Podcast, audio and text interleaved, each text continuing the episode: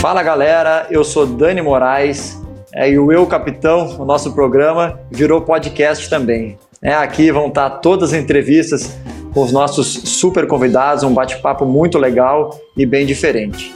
É, Para quem quiser é, ter acesso ao programa completo, com os bastidores dos jogos, com a minha semana no Santa Cruz, é, com várias coisas diferentes, é, acesse a plataforma do Dazon é, e tenha acesso a esse conteúdo completo. Fique agora com a entrevista da semana. E eu vou receber um convidado aqui muito especial. Já, a gente estava ouvindo a voz dele aqui antes, é, e hoje é, não é não é boleiro, mas está totalmente é, envolvido aí é, no meio do futebol. Eu vou, vou receber hoje Dudu Monsanto. Seja bem-vindo, meu amigo. Pô, Dani, que prazer falar com você e que situação inusitada estar tá no papel de entrevistado aqui para bater papo com um cara de quem eu já narrei tantos jogos. Já tive o prazer de entrevistar seu querido e saudoso avô, grande Valdir Joaquim de Moraes. Então é sempre muito legal, muito prazeroso te encontrar vê-lo jogando e principalmente nessa nova função aí, eu tô até preocupado em perder o emprego, que o Eu Capitão é um sucesso, cara.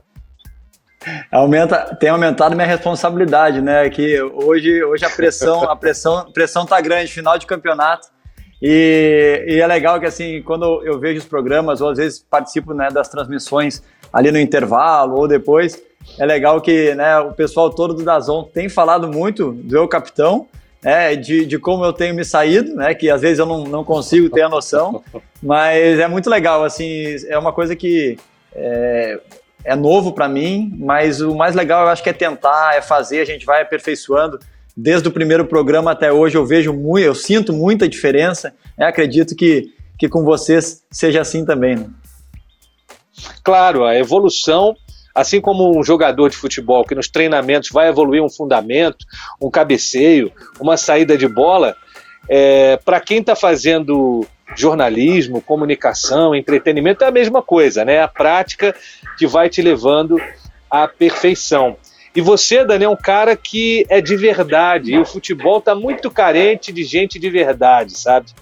Então é, é muito bonito ver a, a maneira como você e os caras também estão lá no Santa Cruz entendem que não se trata da divisão em que vocês estão, se trata do clube.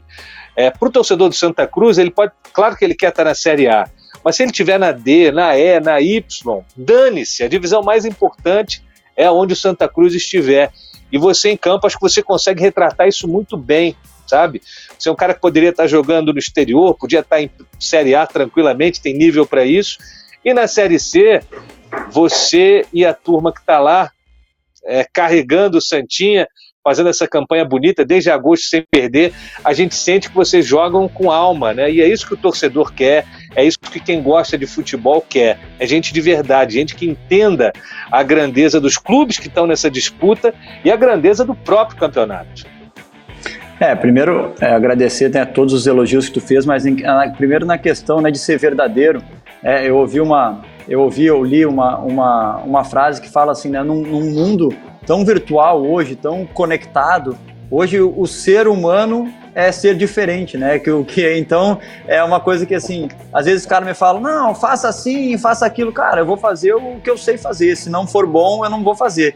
E isso reflete também, né, como tu falou, dentro de campo, é, é, eu vejo que o, o Santa Cruz hoje, é, o, tudo que nós estamos atingindo hoje, ele foi, ele foi formado para isso, sabe? Ele, Santa Cruz manteve algumas pessoas importantes é, no elenco que, que conseguem direcionar essas pessoas novas, que conseguem manter né, um, um, padrão de saber assim, né? Oh, o que é o Santa Cruz?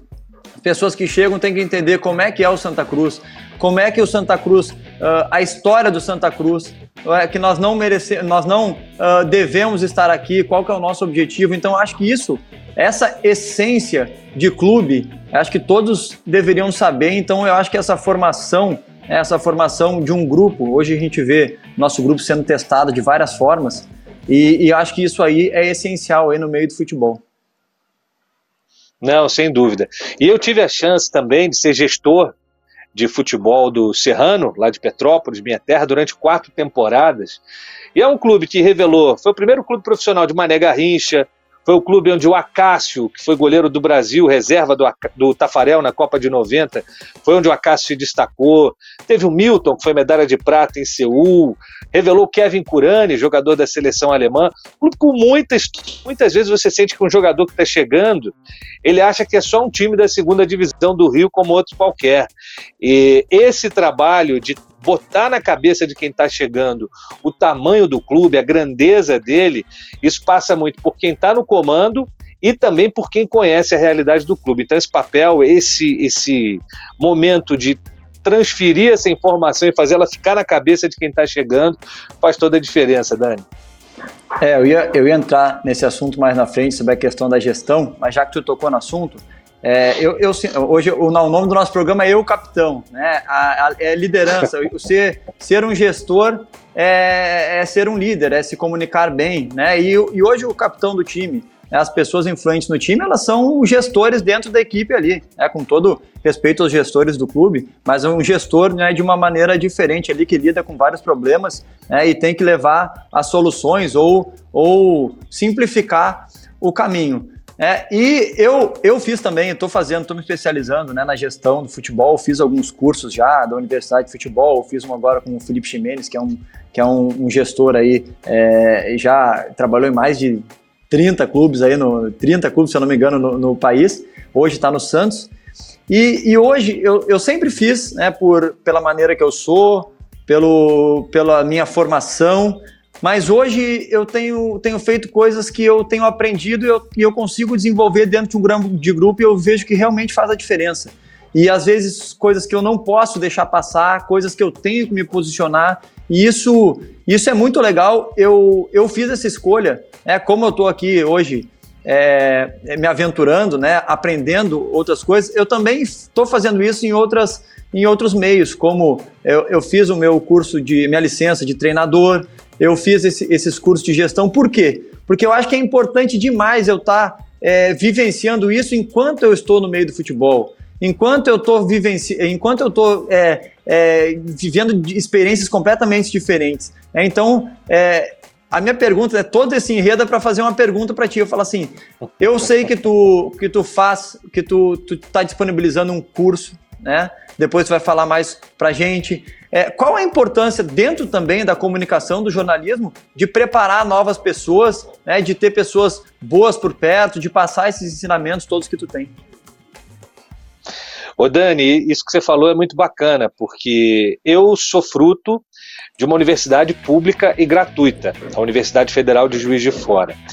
E foi um lugar que me abriu muitas possibilidades, né? Você ter acesso a professores incríveis, a uma belíssima estrutura sem pagar porque na época, se eu tivesse que tirar do bolso para pagar, minha família não teria condições, a gente estava num momento econômico muito difícil em casa, e foi a universidade que abriu as portas e me transformou, me deu a chance de virar um jornalista e seguir carreira é, durante todos esses anos. Eu já estou aí com 23 anos de carreira e, e muito feliz com o que eu faço. E eu sempre pensei numa maneira de retribuir aquilo que a universidade pública me deu, e esse ano eu tive uma ideia. Eu fui chamado por um pessoal da, do diretório acadêmico da Faculdade de Comunicação da minha universidade, a Federal de Juiz de Fora, para dar um curso, um mini curso de dois dias sobre locução esportiva. Foi tão legal, a gente pegou 15 meninos e meninas, dividiu assim em três grupos, em cinco grupos de três, e a gente botou essa turma para transmitir jogos. Então eu pude ouvir, parar, orientar. Olha, aqui tá legal, aqui não tá. Assim é mais usual, assim é menos. Foi uma experiência magnífica e quando acabou eu falei, cara, por que não abrir essa possibilidade para todos os estudantes de universidades públicas do Brasil que cursem comunicação, né? Essa que foi minha ideia e vai ser muito bacana. Agora, já no fim de novembro, eu vou falar com uh, uma universidade, a Universidade Estadual do Mato Grosso, várias outras do Brasil, já de outras partes do Brasil, de Ilhéus também, é, interior de Minas a, a galera é ávida por conhecimento e muitas vezes a oportunidade não chega. E eu sou um cara que eu defendo muito a criação de oportunidade, né? Essa é uma pequena chance, uma contribuição microscópica que eu estou dando de oferecer esse curso de graça para as universidades públicas do, do Brasil, para que os alunos tenham acesso a isso. É pequenininho, mas às vezes é uma oportunidade que brota é dali que aquela semente é, consegue germinar e consegue virar um, algo diferente. Né?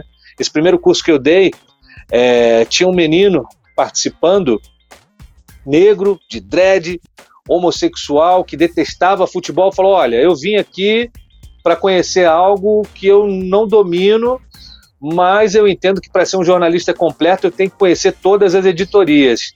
Cara, e ele foi participar da transmissão, uma baita voz, um super carisma. Eu falei, cara, você tem que você tem que entender que você, se tiver uma janela, tem que meter a cara e ir. Eu falei, olha, futebol é meio super preconceituoso, é, pode ser que você encontre barreiras, porque é, é um meio machista, mas você imagina só que barato um repórter carismático, negro, homossexual, numa transmissão, seja de rádio, de TV, ele ia arrebentar. E ele saiu daquele papo que a gente teve, o Matheus Leri, é o nome dele, super confiante, super animado. E, e eu acho que essa, essa palavra de esperança, além do conhecimento, além de passar conhecimento, a gente tem que levar um pouco de esperança para as pessoas, Dani, que a vida, ainda mais em tempos de pandemia, ela é muito complicada e quando a gente para de sonhar, a gente morreu, né, cara? É verdade. E eu, assim, eu como atleta profissional e hoje em dia com todas essas redes sociais e também por eu estar mais ativo nisso, tem muita gente que, que me chama, que interage, que pergunta. E às vezes, como tu falou, às vezes uma simples resposta, ela alimenta um sonho, né? Eu tenho muitos muitos aí é, comunicadores, repórteres que às vezes mandam uma coisa, pô, esse cara nunca vai me responder. Claro que às vezes não consegue responder a todos, mas às vezes tu dá um, Pô, oh, legal, vamos marcar para não sei o quê, grava um vídeo, um vídeo de aniversário, né, que a galera tava em pandemia. Então, isso aí alimenta, né, e acende uma chama que às vezes a gente não tem nem noção, né, do, do quanto a gente pode atingir e mudar a vida de uma pessoa, né. E eu vou, fazer, vou pegar essa brecha e vou fazer esse curso aí. Quando tiver aqui em Recife, tu me manda o link e eu tenho que aprender muita coisa ainda, viu?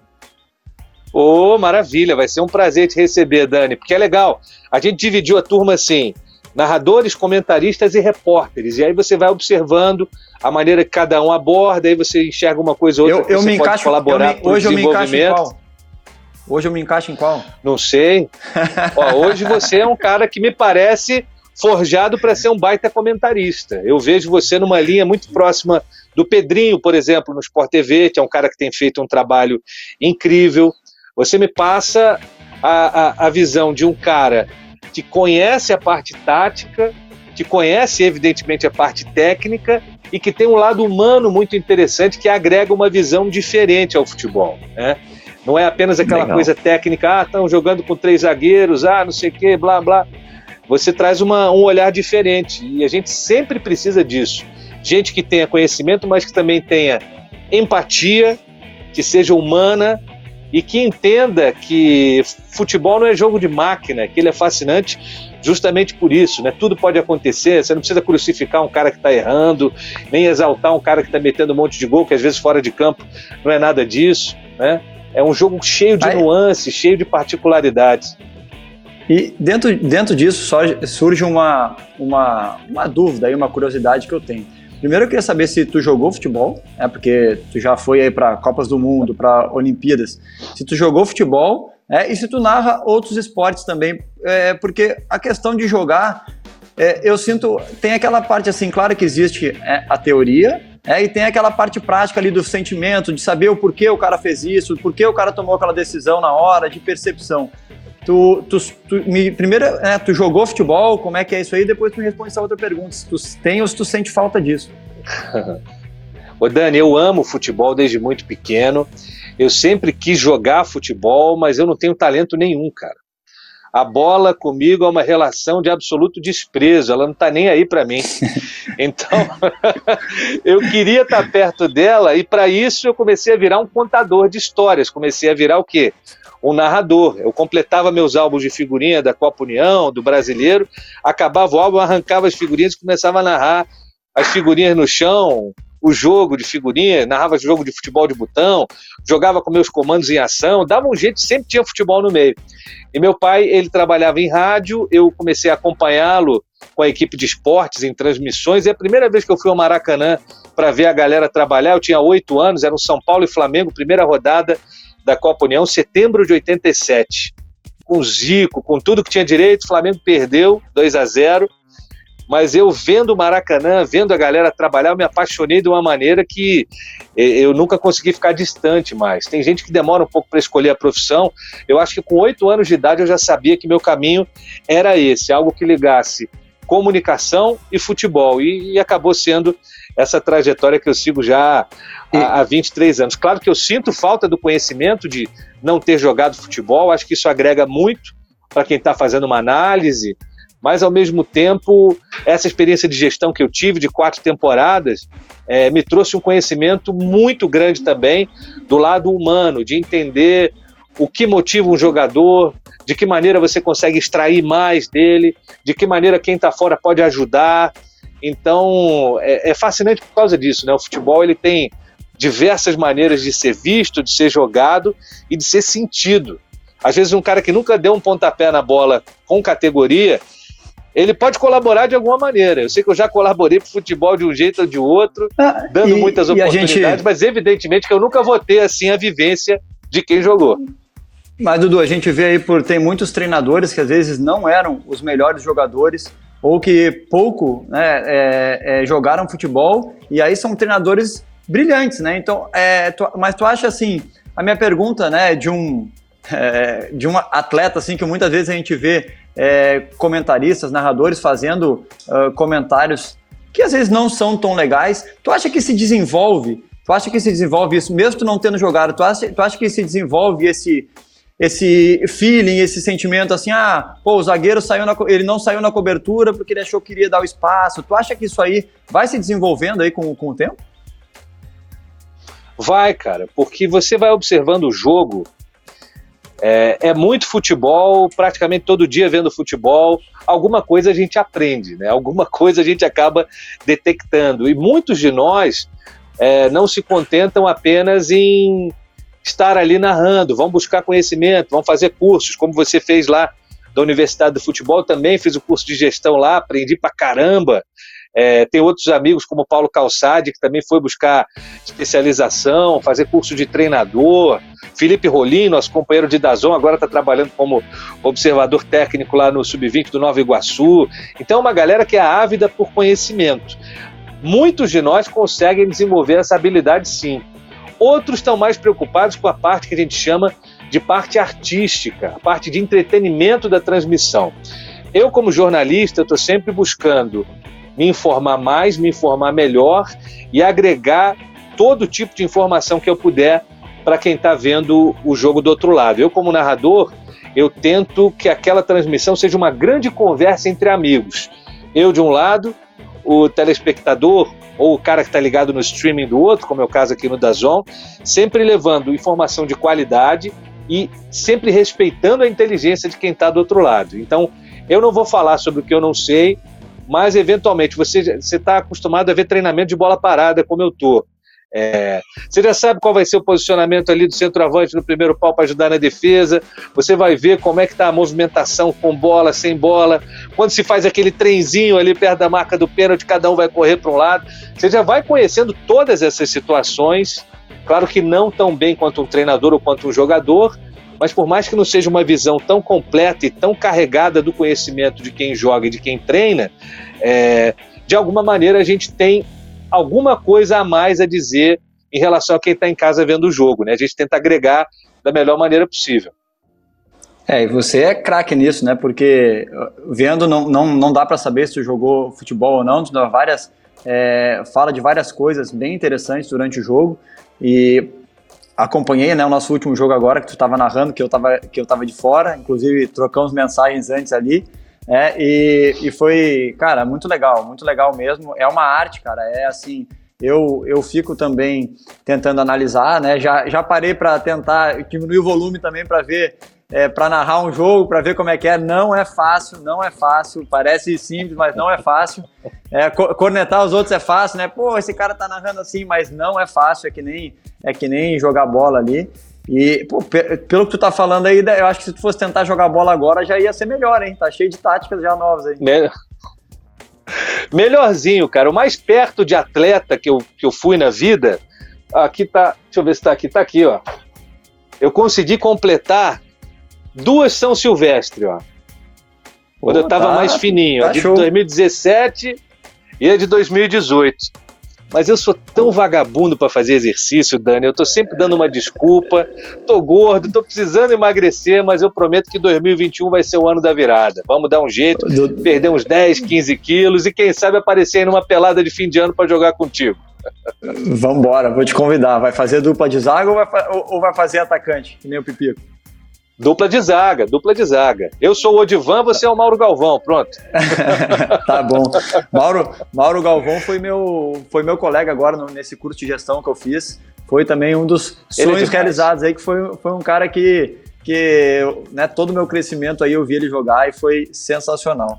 Ô Dudu, tu mostrou a medalha, tu mostrou a medalha aí, falou de esporte, eu tenho uma, uma história legal. Tu falou do meu avô também antes. É, e o, o, meu pai, o meu pai, ele disse que ele era conhecido como filho né, do Valdir de Moraes, que é meu avô que acabou falecendo, falando para todo mundo aí, foi é, goleiro do Palmeiras por muito tempo, trabalhou né, no, nos clubes grandes de São Paulo, seleção brasileira. E ele dizia, o meu pai dizia que ele era era o filho do Valdir de Moraes e quando ele achou que ele ia ter vida, ele passou a ser o, é, o filho do Valdir e agora ele passou a ser o pai do Dani.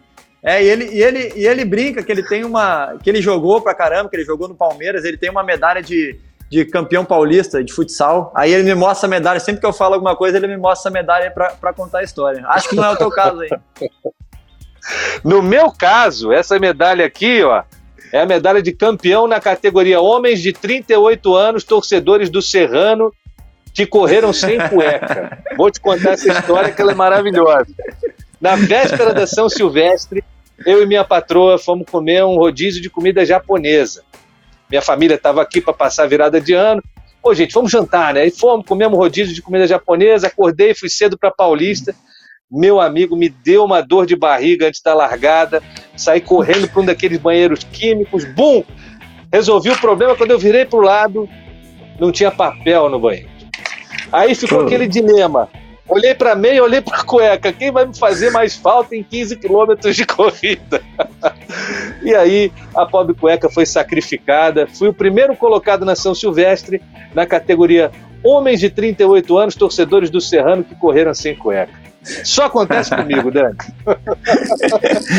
é boa, a história é boa. Ô, Dudu, agora sim, ó. É, tu, eu sei que tu fez vários programas aí quando tava na ESPN também, Bola da Vez, Sport Center, todos esses aí. E Tu prefere é, apresentar os programas ou narrar os jogos? Cara, narrar sempre foi minha paixão. Eu vim para São Paulo porque eu trabalhava na TV Globo em Juiz de Fora, Minas Gerais, e lá não havia muita possibilidade de transmitir jogos porque o Tupi, o time de lá, estava oscilando, estava ali jogando só o Mineiro, não jogava uma Série B do Brasileiro, não tinha transmissão para fazer lá. Volta e meia, quando ia ter jogo de algum time do Rio em Juiz de Fora, que acontecia com frequência, o pessoal do Sport TV me puxava para fazer transmissão. E aí eu vim para São Paulo para ser narrador. Vim para a ESPN mirando isso. Só que eu também apresentava a versão local do Globo Esporte lá em Juiz de Fora, eu era bom apresentador, modéstia à parte, e a TV aqui tinha um timaço de narradores, né? Paulo Soares, Cledi Oliveira, você tinha Paulo Andrade, nossa, um monstro do lado do outro, só craque. Então não tinha tanta brecha para narrar e havia carência de apresentadores. Então eu acabei migrando para o estúdio, ficando muito mais no estúdio do que narrando. E quando eu saí de lá e veio a chance do Dazon, falei, pô, é tudo que eu quero, é voltar a narrar. E o primeiro ano do Dazon, 2019, que a gente viajou muito, América do Sul todinha, fomos para Paraguai, Equador, Uruguai, Argentina, rodamos o Brasil inteirinho, todas as regiões. 2019 foi o melhor ano da minha carreira, por quê?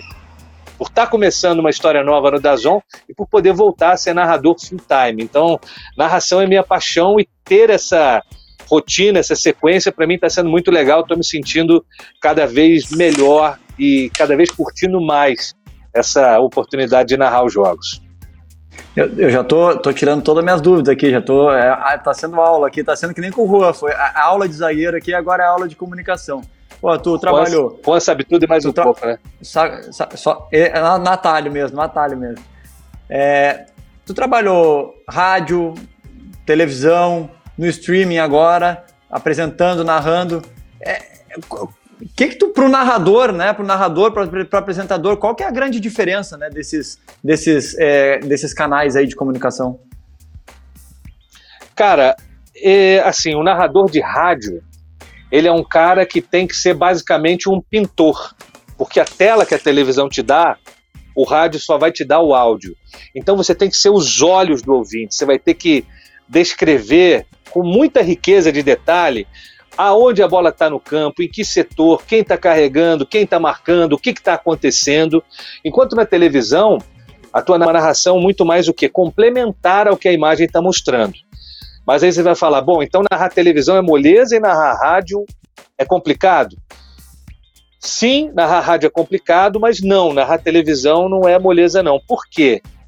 Porque se você errar, o cara está vendo tudo que você está dizendo. Antigamente, o rádio, a, gente, a televisão passava, sei lá, um jogo por rodada e o resto era tudo no rádio.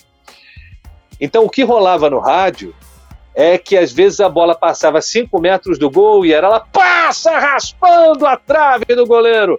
O cara do rádio dava uma dose de exagero, dava um pouco mais de emoção, porque se você for muito linear no, no teu relato do rádio, você perde a atenção do ouvinte. Tem que ser uma coisa que prenda mais o cara, uma coisa mais colorida, que oscile mais os tons.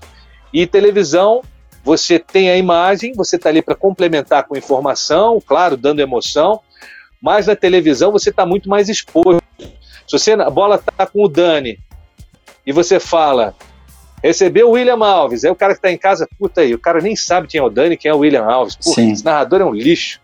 Então a televisão você fica mais exposto. Mas é, é igualmente prazeroso fazer os dois veículos. O rádio é, é uma montanha russa, é emoção pura, é a necessidade de ser muito mais descritivo mas na televisão é isso, o escrutínio, aquela coisa de estar tá todo mundo vendo o que você está fazendo e você está com uma lupa gigante. É, exemplo, jogo de domingo agora, acho que era, não sei se era Vasco e Vasco e São Paulo, Vasco Palmeiras. Acho que o Kleber Machado errou o nome de um jogador. Você vai para o Twitter, trending topic. O cara errou o nome de um jogador, pô, é massacrado, toma porrada. Então a gente também tem que lidar muito. Você que é jogador sabe que mídia social dia depois de derrota não é nem para abrir Instagram nem Twitter. A gente que quando está narrando é porrada come igual. A gente também apanha muito do público, não é moleza não. É, tu, tu falou da, do rádio e assim eu cresci em Porto Alegre, né, a Rádio Gaúcha sempre foi é, um exemplo aí, né, de, de, de transmissão e, e, e, a gente ouvia de um jeito e aquilo lá se tornou o meu jeito de ouvir rádio. Meu pai ouvia muito, né? Quando eu fui morar, quando eu fui jogar no Bahia, morar em Salvador, e meu pai ia lá para ver os jogos, ele ouvia o rádio, eu ficava abismado, como era diferente, parecia que era outro jogo que estavam narrando, assim, tanto pelo sotaque, mas muito pelo jeito de falar, as vinhetas que viam, então realmente é uma, é ali a tua fantasia, né? Tu que cria aquilo ali como como espectador, como o espectador quer, né? Na Bahia tu brocava Brocou! É, Quando é, faz gol lá, o cara brocou. É, é, é tudo é, diferente. É, é tudo diferente. A gente não podia falar vitória, né? A gente tinha que falar triunfo, porque o Vitória é o rival. Então tem, tem muita coisa diferente, né? É, Dudu, mas vamos, vamos falar um pouquinho de, de Série C, né? De Série C. Tu, já, tu já narrou aí, já foi para Olimpíadas, Copa do Mundo, já narrou os maiores, maiores eventos esportivos, aí campeonatos, e hoje tu tá na Série C por uma opção tua que tu gosta, de desejo, que tu já falou. É, como é que é, cara? Tu, tá, tu ter passado por tudo isso e hoje tá narrando uma série, é, tá narrando uma série C.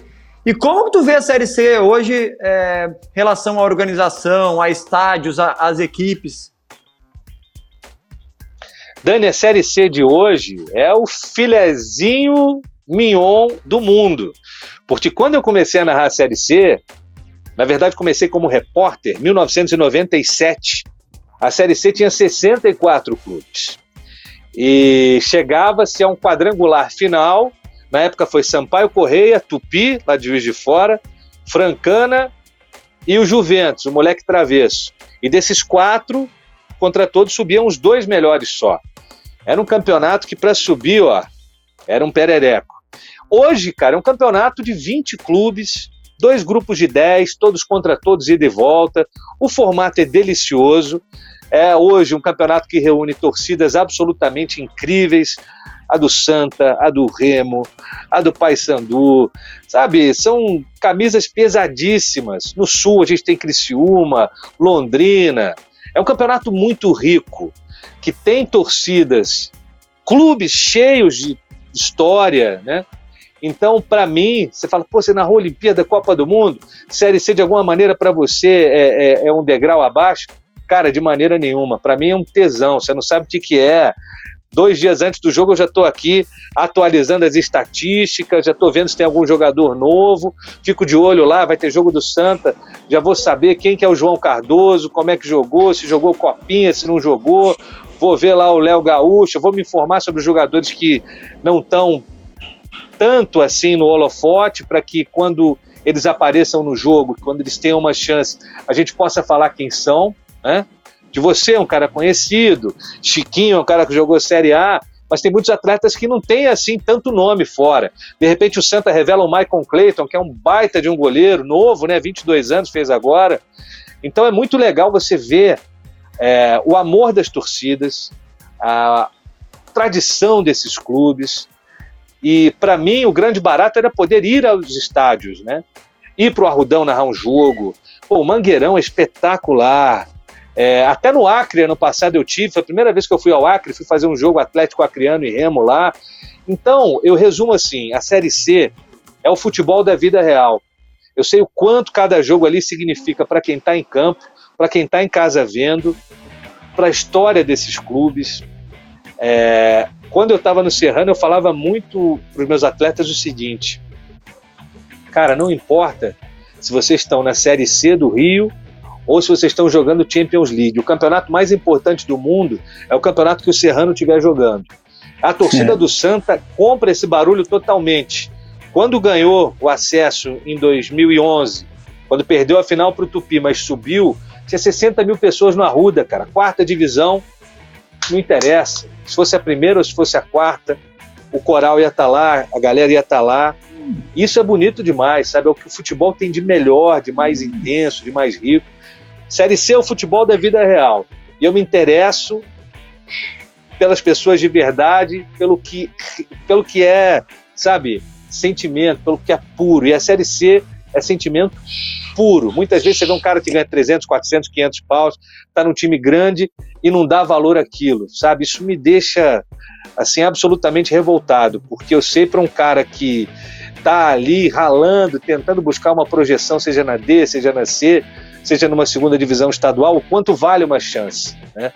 Então, a Série C, cada jogo que eu estou ali narrando, eu trato com o mesmo carinho com que eu narraria um jogo de Copa do Mundo ou de Champions League e não é demagogia, não. Estou falando do fundo do meu coração porque eu sei o quanto aquilo significa.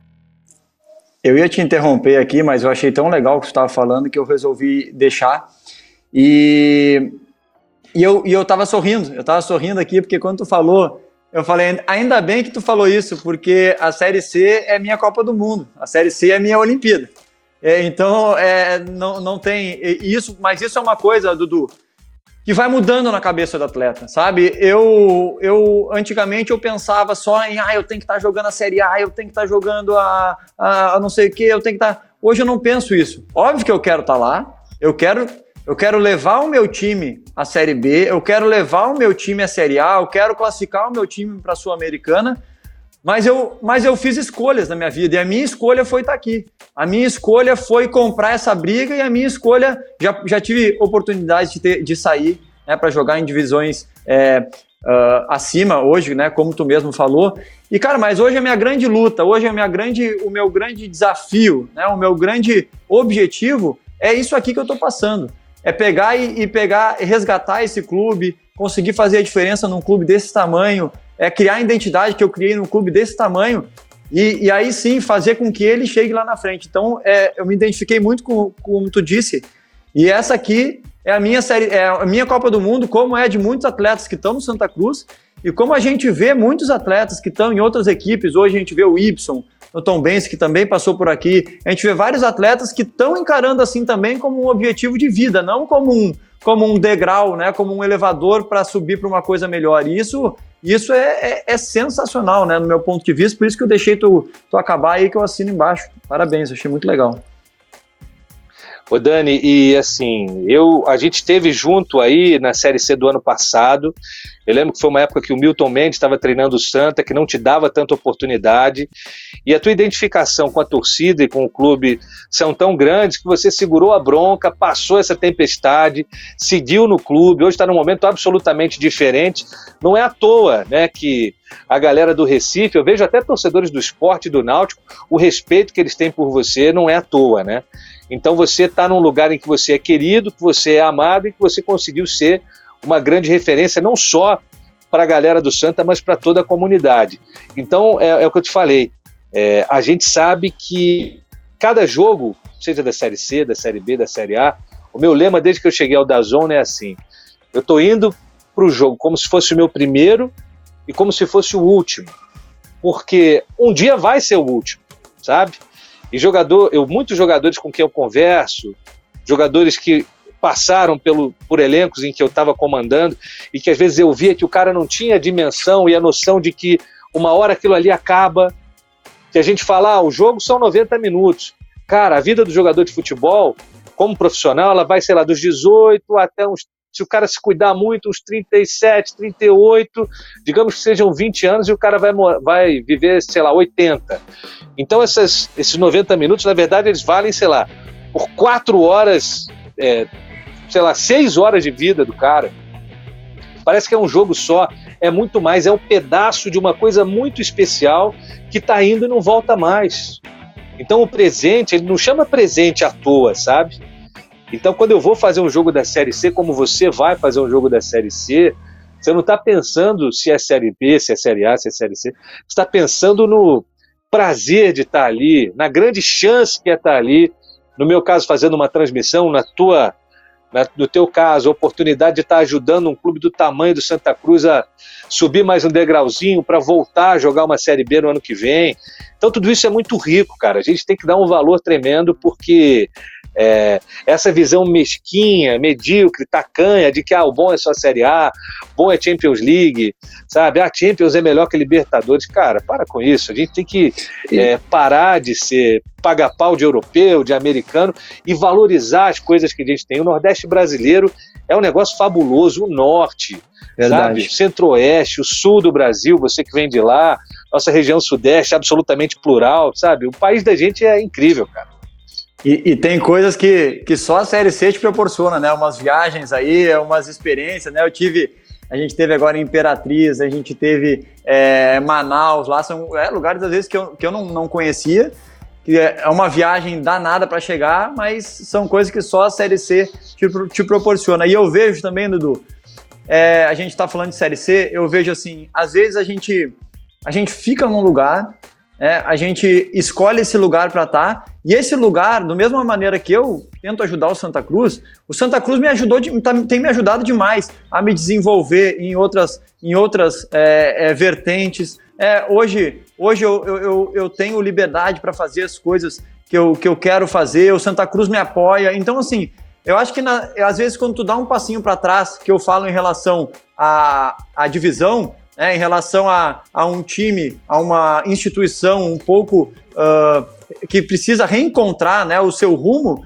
cara, eu, eu vejo, junto disso, eu vejo oportunidades gigantes né, e, que, e que, de repente, se eu tivesse no Internacional hoje, se eu tivesse no Atlético Paranaense, que é um exemplo de gestão, e de repente eu não estaria é, envolvido nisso e não teria é, essa percepção que eu estou tendo hoje, me preparando não só para dentro de campo, mas pra, também para um futuro é, fora dele, seja aqui, né? Hoje a Série C me oportunizou estar tá aqui conversando contigo, estar tá aqui participando eu, capitão. Então acho que é isso, é tirar, tirar as coisas boas, aprender e sempre valorizar muito, muito o espaço né, que tu tá tendo e a oportunidade que tu, que tu tem de jogar e de fazer as coisas.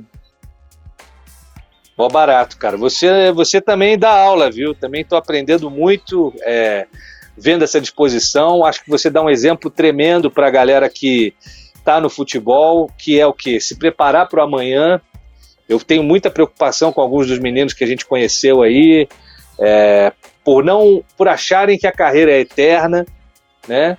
Então esse exemplo de buscar o estudo, de tentar algo diferente na comunicação, como você está fazendo aqui com o eu capitão, São vários exemplos que você dá para os mais jovens de que, olha, a carreira é magnífica, fenomenal, mas ela não vai durar para sempre.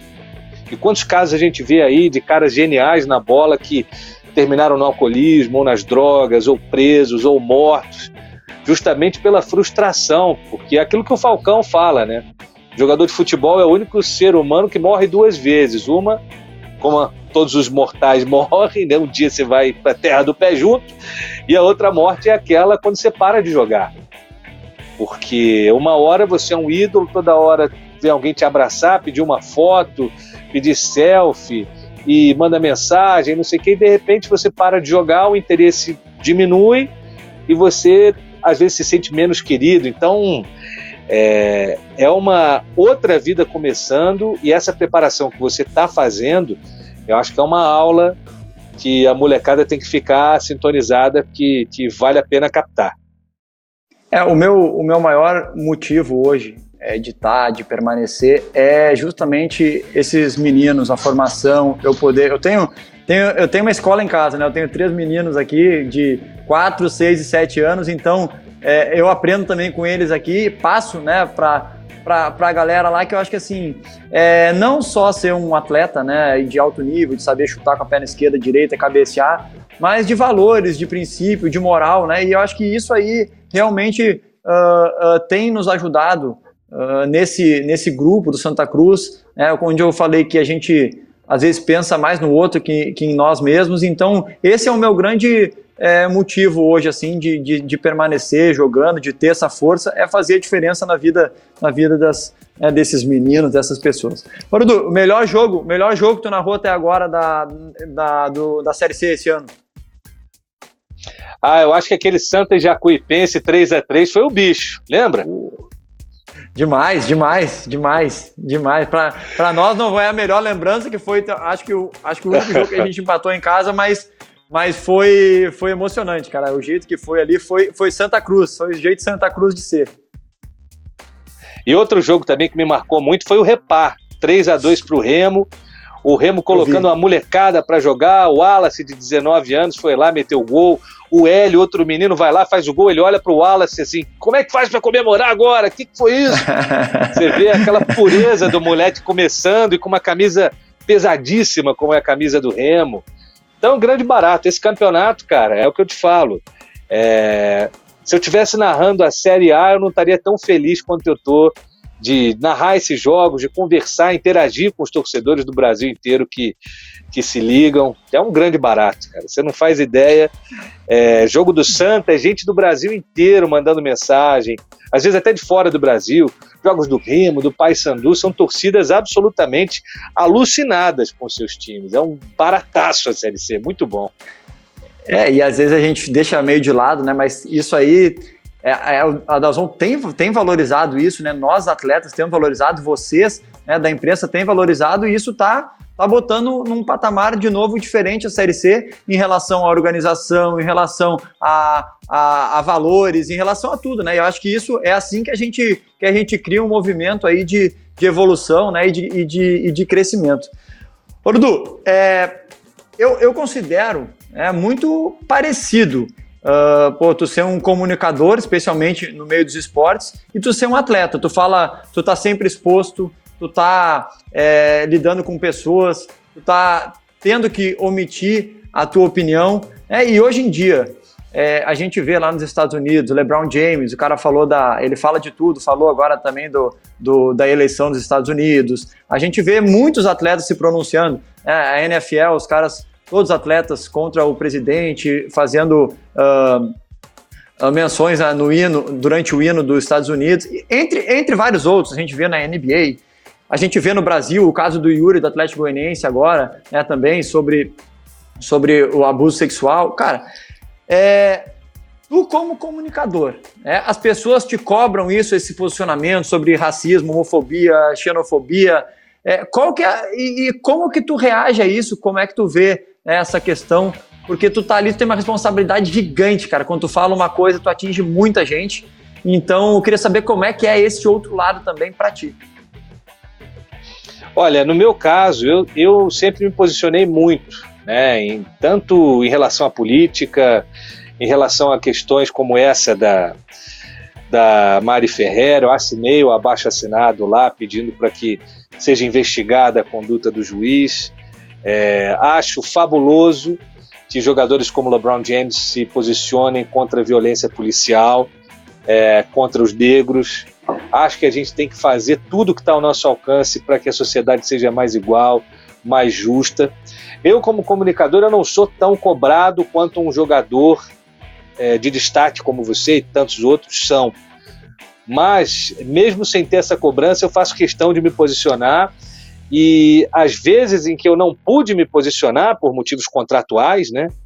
É, a emissora que eu trabalhava antes, ela em período eleitoral, é, 2018, né, que foi minha última temporada lá, é, a gente recebeu um e-mail que proibia a gente de, de se posicionar em relação à eleição. Eu não me posicionei é, em redes sociais, mas eu fui para a rua marchar contra aquilo que eu não queria para o meu país, né? Então, eu acho que como cidadão a gente não pode se omitir, especialmente em momentos delicados como os que a gente vive, né? Então, eu não, não sofro essa cobrança, muitas vezes, quando eu me posiciono, eu sou hostilizado, mas no Twitter, por exemplo, tem lá o botão de silenciar, de bloquear quando a pessoa é mal educada. Enfim, quando a pessoa argumenta na boa, a gente conversa na boa, mas tem sempre um sem noção, alguém que você vê, isso aqui, isso aqui não vale tentar, porque não, é, não, tem, não tem salvação o cara que escreve uma porcaria dessa, né? Mas quando fazendo, tem diálogo, a gente dialoga. Fazendo esse paralelo, né, fazendo esse paralelo, é, porque assim, a gente vê aqui muita gente que se posiciona e paga um preço muito grande. Daqui a pouco de um clube não querer contratar, de uma empresa né, não querer uh, contar com os serviços.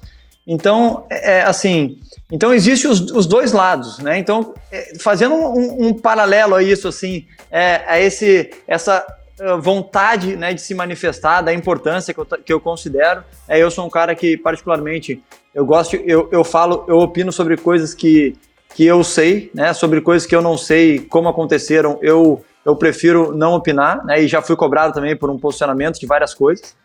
E, mas não, é, nesse caso da, da, da, do abuso né, da Mari, eu, eu não sei como se passou, tem coisas que eu sou a favor, né, de a maneira que o, que o, que o rapaz se posicionou, né, o juiz, claro que foi, foi terrível, mas assim, eu acho que, que, acho que quem tem que falar é quem realmente conhece e estuda sobre o assunto, né, mas é, eu, eu falo no meio dos atletas, porque a gente vê uh, no Brasil tem cara que se posicionou e nunca mais conseguiu um time para jogar, tem dificuldade, tem cara que se posiciona dentro do clube, né, por às vezes um salário atrasado e ele no final do ano ele é mandado embora, né, por seus próprios direitos. Então assim, eu acho que eu vejo uma linha muito tênue por isso eu, eu, eu acredito muito a isso, essa falta às vezes de, de da opinião, né, dos próprios atletas. É, e a gente vê, na né, NFL, o caso do Colin Kaepernick do San Francisco 49ers é o maior caso disso, né? Ele começou é. a se ajoelhar na hora do hino em protesto contra a violência policial e não foi contratado nem para ser o terceiro quarterback reserva com mais de 30 franquias na liga, ou seja, é. era político, era uma represália. Ele não precisava ser titular numa outra franquia, mas será que nem para terceiro reserva ele servia? Então há realmente o Trump era um cara muito próximo dos donos das franquias, então é, ele houve essa troca aí de farpas por mídias sociais e desde então ele virou persona não grata e acabou deixando o campo para ser um grande ativista pelos direitos negros, nunca teve tantos seguidores. A Nike fechou um contrataço com ele, né, ele não passa dificuldade financeira hoje, virou é, um porta-voz do movimento negro.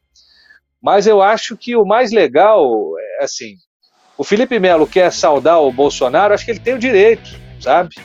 Eu acho que o Bolsonaro é, é, é um acidente na história do Brasil.